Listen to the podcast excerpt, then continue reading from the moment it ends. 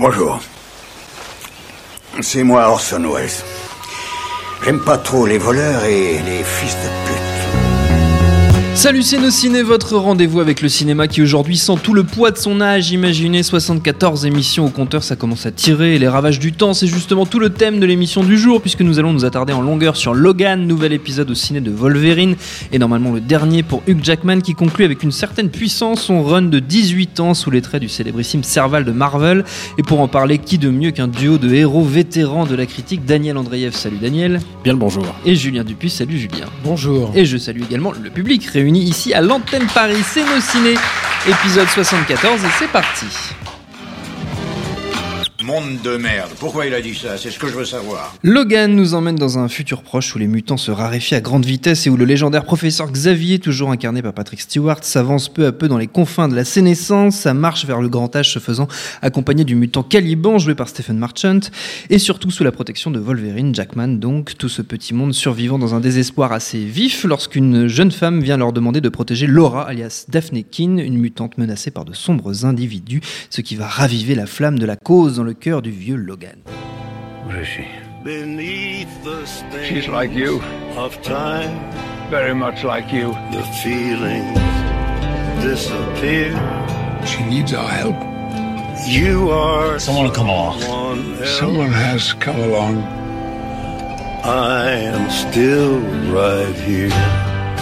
Et à la réalisation, on retrouve James Mangold qui avait signé Wolverine Le combat de l'immortel en 2013, mais également Copland ou encore le biopic de Johnny Cash Walk the Line en 2005, ce qui explique peut-être l'usage de cette reprise de Hurt qu'on vient d'entendre à l'instant. Quel regard on porte sur ce Logan autour de la table Julien?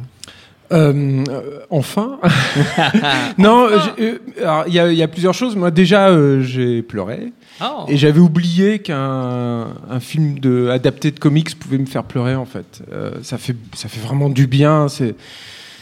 Aujourd'hui c'est un peu la lie du blockbuster et, euh, et ça fait ça fait extrêmement plaisir de revoir tout à coup un un film de super-héros avec un point de vue, avec un cinéaste qui écrit, euh, qui se s'intéresse à ses personnages, euh, qui euh, est radical quand il faut être radical et pas euh, pas gratuitement d'ailleurs. Même si moi j'aime bien Deadpool, mais là euh, le, il faut peut-être le dire euh, très rapidement. Le film euh, est euh, R-rated aux États-Unis, euh, alors que la plupart des blockbusters adaptés de comics, même la quasi-totalité à part Deadpool, sont interdits au moins de 13 ans. Oui.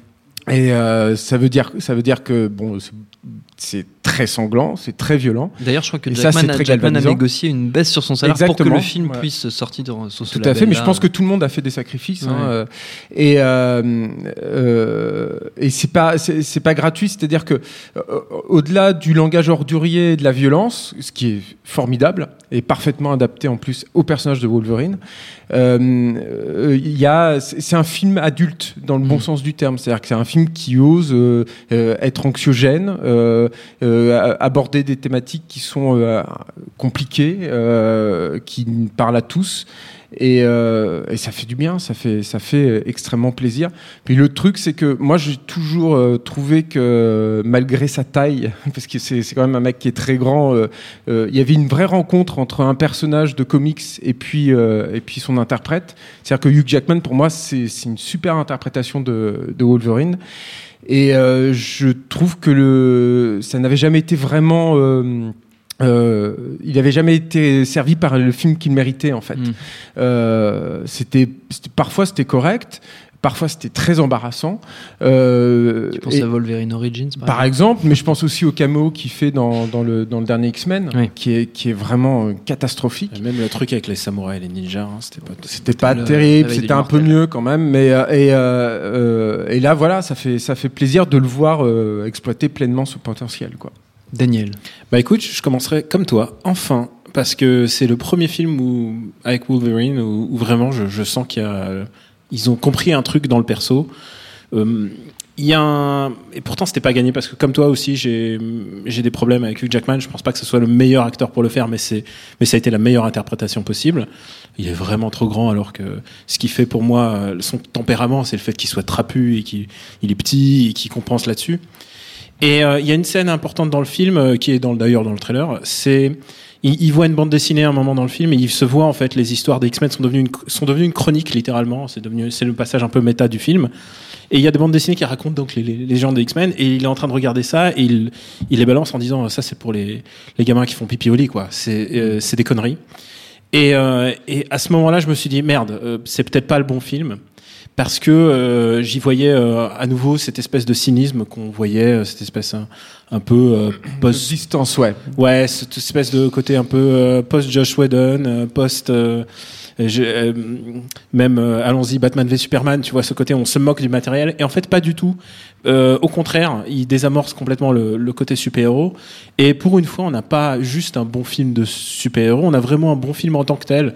Alors, c'est pas Unbreakable, mais euh, mais c'est vraiment il y a une vraie proposition d'un cinéma qui peut se regarder sans honte par rapport euh, à son sujet parce qu'ils ont compris un truc le truc important de, de, de ces personnages il y a une dynamique qui se crée entre entre Xavier et Logan.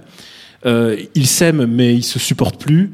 Euh, ils ont passé des années ensemble et en même temps ils vieillissent tous les deux. C'est-à-dire Logan il commence à perdre ses pouvoirs. Xavier est devenu euh, est devenu une épave qui a du mal qui ne peut plus contrôler ses pouvoirs. Et, euh, et ils vont traverser les États-Unis, donc il y a une espèce de, road movie, mais en même temps à la fois de western. À un moment même, ils regardent un western à la télé. Il y a beaucoup de références cinématographiques. Il y a une vraie proposition de cinéma, et ça fait très longtemps qu'on n'a pas vu ça dans un dans un film. Et ils comprennent vraiment ce que c'est qu'en fait finalement le- les films de super-héros, le plus important, c'est pas forcément le méchant, euh, c'est pas forcément sauver le monde, mais euh, c'est aussi euh, comprendre que le monde vaut le coup d'être sauvé. Euh, et ça, je pense que Logan l'a vraiment compris. Il y a vraiment un truc fondamental de, du super-héros qu'ils ont compris dans ce film. Et euh, ça nous fait du bien euh, par rapport à tout ce qu'on avait pu voir. Ben, J'ai cité Batman v Superman, tous ces films qui confondent euh, adulte et noirceur en fait. Et, euh, et là, c'est clairement noir, mais en même temps, il y a de l'humour et il y a de la distance avec le sujet, mais en même temps, ils perdent pas de vue euh, là où ils vont. Alors que, et justement, c'est parce que c'est un road movie, c'est parce que c'est des personnages en train de mourir.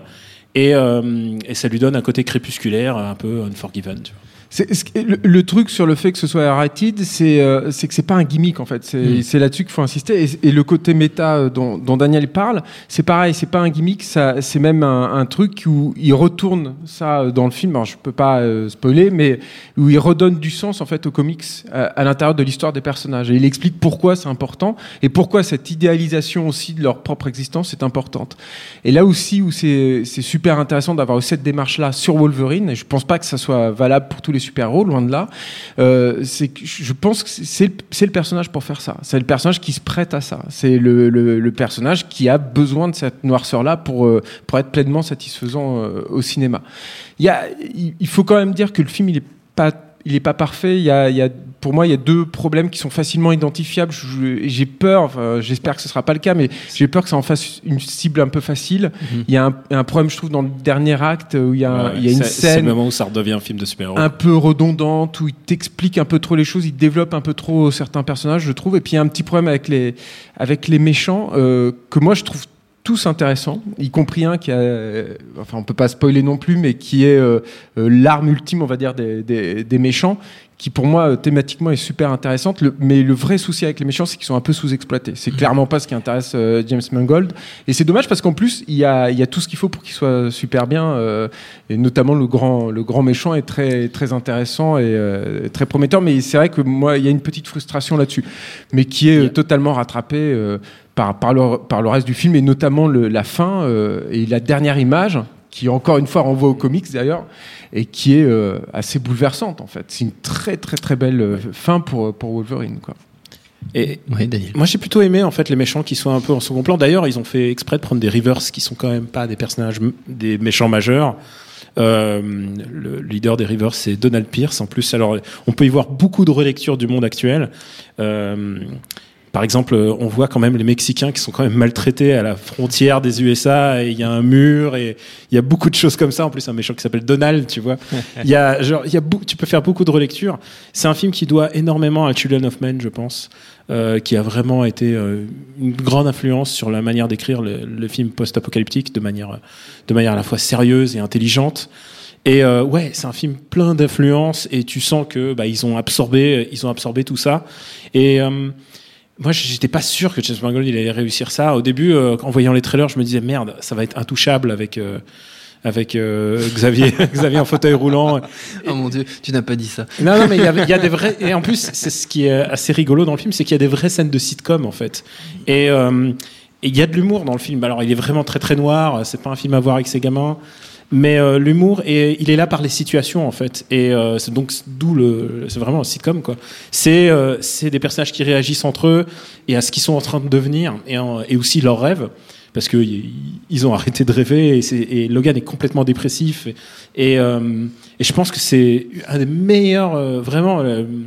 Hugh Jackman, il est vraiment à son top de niveau d'acting. C'est vraiment peut-être son. Euh, Patrick Stewart aussi, puis la gamine aussi, on n'en a pas Alors, parlé, mais elle, est- elle est elle est- incroyable quoi. La gamine est super. s'appelle Daphne Keane. Daphne Keane, euh, qui vraiment, elle a 11 balais. Elle Je te dis, mais comment ils ont pu tourner ces scènes-là avec une môme quoi. C'est l'acteur studio à l'américaine où ils ont vraiment des, Ah, elle est super. des, des, Elle est super bien écrite. des plein plein de gamins qui arrivent à jouer de manière assez vraiment euh, sérieuse et en même temps euh, vraiment elle a le ton juste et euh, tu disais Patrick Stewart Patrick Stewart qui se donne à cœur joie puisque il joue le rôle d'un d'un vieux boulet quand même il dit fuck fuck fuck et il dit plein d'insultes et c'est c'est plus que l'ombre de lui-même et c'est assez réjouissant donc pour aussi pour un lecteur de comics euh, bah, donc que je suis puisque euh, on pensait que ça allait beaucoup s'inspirer de Old Man Logan Oui. et en fait pas du tout Oui. euh, D'ailleurs, à tel point que Mark Miller n'est même pas remercié à la fin du film. Ça reprend beaucoup plus bah, le, le côté bah, transitoire, c'est-à-dire euh, bah, il y a la petite euh, X23, donc c'est vraiment. euh, ils ont pris d'autres éléments. En fait, on s'attendait pas à ce que ils essayent d'être aussi original avec le matériau d'origine. Et je trouve que c'est ce qu'ils sont en train de faire. On arrive à un moment à un, plafond dans les films de super-héros, c'est-à-dire on a eu les origines, on a eu le passé intermédiaire, on a eu la mort, on a eu plein de plein de phases différentes, on a eu Batman Rise, genre on boucle la boucle, et donc on connaît toutes ces histoires, on nous resserre des origin stories, ils essayent de plus nous en faire. Et, euh, là, on est en train de voir un, un mouvement où ils sont en train d'essayer de prendre le matériel et de rester fidèles à l'esprit et d'essayer d'en faire autre chose. Et c'est ce qu'a fait, euh, c'est ce qu'a fait Logan. C'est ce qu'on voit par exemple aussi dans une série qui vient de commencer qui s'appelle Legion. Euh, et alors, euh, on peut pas faire plus obscur. C'est le fils de Xavier. euh, tu vois, c'est vraiment quelque chose d'obscur. Mais ils essayent d'en faire quelque chose de complètement différent. Et bah, c'est ce qu'on va avoir pendant les dix prochaines années. Hein. Ça va être des twists différents sur des personnages qu'on connaît. Et, et là, en l'occurrence, ça a réussi. Ça me fait presque peur parce que quand quelque chose fonctionne et quand quelque chose est bien, il est forcément, il est généralement perverti par le système. Et donc, on va avoir plein de petits twists, plein de. Je Ouais, sais- voilà. que le film fonctionne et puis c'est compliqué en plus d'adapter ça ailleurs quoi. Enfin je sais pas, je suis pas sûr que le film fasse école en fait. Peut-être que j'aimerais bien Ouais, en fait. Tu sais quoi, ils sont en train de. Les Deadpool, là, les, on va en avoir. hein. Je pense que. Deadpool c'est très différent. Ouais. Mais est-ce que euh, justement un film comme Logan n'est pas dû aussi le, le fait que c'est un film comme Logan soit possible n'est pas dû au succès de Deadpool qu'il a puisse été- aller et qu'il y ait des propositions plus radicales Ça a, autour du été, super-héros. ça a été greenlighté avant Deadpool Ouais. Euh, et c'est vraiment la volonté de Mangold et puis de, de Hugh Jackman. Euh, donc euh, non dans la, la, la production Dans la même. production A- a- après oui, je pense que ça facilite aussi. Et si euh, ce qui serait bien en fait, c'est que Logan fonctionne. Ça, je, je, je, je sais pas du tout si ça peut fonctionner ou pas. C'est pour moi très Surtout très derrière, compliqué. Singer, il va refaire encore un autre X-Men. Enfin, je... enfin, Il y a des chances. Il y a Oui, des chances. Il y a des fortes Enfin, chances. je veux dire, ça va pas empêcher tous les autres trucs, euh, tous les Snyder aussi de continuer leur, leur film. Et c'est peut-être aussi ça la, la beauté des, des super-héros. Alors, euh, surtout à, à nos ciné, on, on a tendance à les bâcher. Mais euh, moi, parce qu'on les aime. Euh, moi, je les aime encore plus, crois-moi. Euh, c'est que c'est que c'est quand même des personnages, c'est des archétypes aussi. C'est des sûr. personnages qui sont là parfois depuis euh, 50, 70 ans par- euh, parfois. Et euh, on peut les utiliser de manière euh, originale. On peut encore faire des choses euh, positives. On le voit dans la BD, on le voit en série télé, on le voit, on le voit au cinéma. euh, euh, euh, qu'on en pense du bien ou pas, mais Lego Batman, c'est une autre proposition pour euh, pour que ton pour que tu puisses aller voir euh, au cinéma euh, Batman avec ton gamin. Euh, Il y, a plein de choses qu'on peut encore faire, et Logan, c'est une de ces pistes là. C'est euh, des films qui pour les mecs qui qui aiment plutôt Honky Tonk Man de Eastwood et, euh, et Unforgiven et Children of Men. Tu vois, c'est un c'est un film qui peut leur parler et en même temps qui utilise le matériel de leur enfance. C'est beau ce que tu dis, Daniel. Putain, tu me fais Eh, chialer. Avant de se quitter. Écoute, va voir le film Ouais, aussi, tu vas, peut-être chialer. Avant de se quitter, messieurs, on va prendre quand même un instant pour nos habituelles recommandations autour de l'univers Marvel si vous le souhaitez, mais c'est pas obligé, Daniel. Bon, j'ai déjà assez parlé de Children of Men, mais bon, si vous n'avez pas vu Children of Men. Euh, non, tu sais quoi, en fait, à chaque fois, je me dis, il faut, faut relire les, les origines, il faut relire le matériel d'origine. Et, euh, et Wolverine, c'est un, c'est un personnage vraiment fascinant et qui a vraiment pris son envol pendant la, ce qu'on appelle la Dark Phoenix Saga. Et euh, c'est la période de Chris Claremont et de John Byrne. Euh, à l'époque, le comics ne se vendait pas à des masses et ces deux artistes se sont mis euh, sur le personnage. John Byrne est canadien et il a vu, euh, il a vu en, en Logan le potentiel d'être un anti-héros parfait. Il a été le premier grand anti-héros du, du monde comics euh, avant Punisher, avant, avant tous les autres. Et, il en a fait quelque chose de, très important en fait dans, la, pop culture américaine. Euh, Il y a une planche en particulier où, Wolverine se fait envoyer dans les égouts et il fait sneak et il dit maintenant c'est mon tour et il commence à les buter. C'est des choses qu'on voyait pas avant dans la BD euh, dans la BD populaire. Et ouais, donc Dark Phoenix Saga c'est vraiment euh, essentiel. Si vous avez jamais lu, c'est vraiment une BD fabuleuse. Voilà. Julien? Bah, je vais rester aussi dans les comics. Alors, j'ai pas la connaissance de, de Daniel, mais moi, je, je voudrais euh, citer euh, Weapon X de Barry Windsor Smith, qui est une, une BD qui revient en fait sur les origines de, de Wolverine et la création euh, de L'arme X. de, de- ouais, l'arme X, de, du monstre qu'il est, qui est un. Enfin, moi, je sais que j'ai beaucoup fantasmé une adaptation cinématographique de de, de, de ce comics, et c'est, il a été complètement pillé, et perverti dans toutes les adaptations des X-Men au cinéma qu'on a vu. C'est, il il y en a un tout petit peu, si mes souvenirs sont bons, dans le premier X-Men. Il y en a beaucoup plus dans le deuxième. Euh, il y en a énormément dans le, le- le- l'épouvantable. euh, alors c'était X-Men Origin, c'est ça De tout le, premier. le premier. euh, Il y en a encore dans le dernier euh, Apocalypse encore. Ouais, et, euh, et oui, C'était nul c'est peut-être un des pires. Enfin, visuellement, c'est, vraiment embarrassant. Ah oui, avec son casque et tout ça, Ouais. c'est l'enfer. ouais. Alors qu'il y, a un- il y a un truc à faire avec cette, cette BD qui, qui traite en plus Wolverine comme une.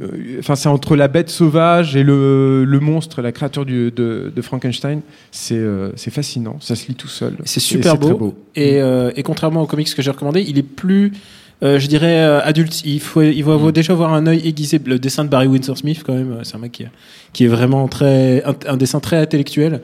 C'est très très particulier. La première fois que je l'ai lu, je devais avoir 12 piges, j'ai eu du mal. Et, et c'est un truc sur lequel je suis revenu euh, plus adulte. Et bah, c'est un exemple aussi qu'on peut faire vraiment des différentes choses avec le même personnage. Et si on reste dans les comics, moi je vais faire une petite reco aussi. Euh, Il y a un- une, euh, une histoire courte de Wolverine euh, qui s'appelait donc Serval à l'époque, c'était sorti en français, dessinée et écrite par Frank Miller, qui est très très belle, qui se passe au Japon et qui je pense a inspiré en partie le combat de l'immortel, mais qui en tout cas, je sais pas si c'est trouvable, ça a été réédité. Moi, Ah non, non, très vieille, très, très- très vieille édition. Très facile. Mais c'est c'est- bah, ça, c'était le début de la belle période, short story.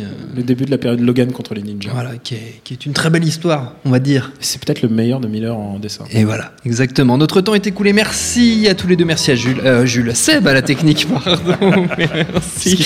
Au public. J'ai écrit Jules, c'est pas ma faute. Merci au public qui a fait le déplacement.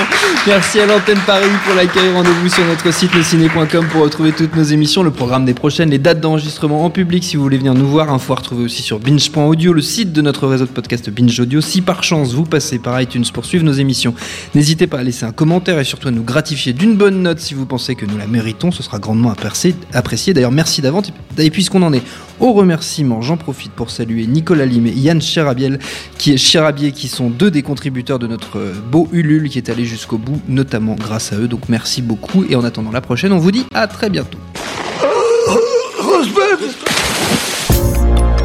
Salut, c'est Mehdi Maizy. Retrouvez nos fun tous les vendredis, le podcast qui donne de l'amour à Kanye West, Michel Berger et Kalash Criminel. Uniquement dans nos fun.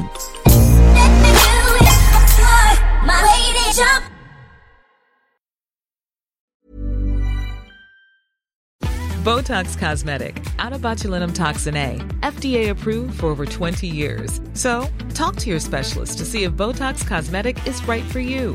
For full prescribing information, including boxed warning, visit BotoxCosmetic.com or call 877-351-0300. Remember to ask for Botox Cosmetic by name.